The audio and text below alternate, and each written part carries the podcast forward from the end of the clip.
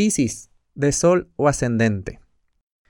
De la mitad del 2020 para acá, o sea, estamos hablando más o menos como de julio para acá, una serie de situaciones te llevaron a darte cuenta del valor que te tienes a ti mismo misma.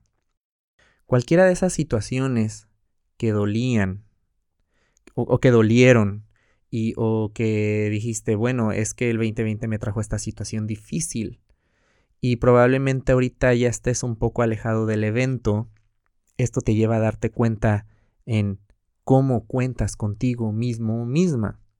Entonces te estás reconciliando con tu valor, con tu valor propio.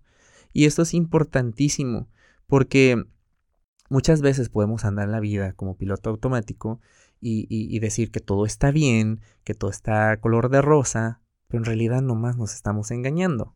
Esta situación te quitó ese velo y pudiste ver con más conciencia la situación, tu situación, de dónde estás eh, parado o parada, qué estás haciendo, hacia dónde vas, qué quieres hacer de hoy en adelante. La situación te catapultó, te empujó a hacerte más responsable de ti mismo misma y te hace consciente de, de esta parte de decir, bueno, es que aquí afuera hay más. Aquí hay cosas que trabajar, hay cosas que sanar y estoy dispuesto, dispuesta a hacerlo. Entonces, estos cambios vienen mucho y te afectan directamente en tus relaciones, en tu comunicación, en cómo generas acuerdos.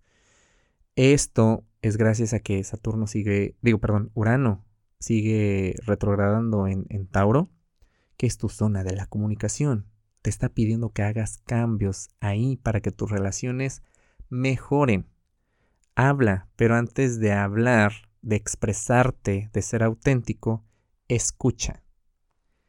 Si quieres saber más de la energía disponible, te invito a que escuches el episodio de la semana del 21 al 27 de diciembre y que nos sigas en redes sociales. Búscanos como Caja Astral Podcast.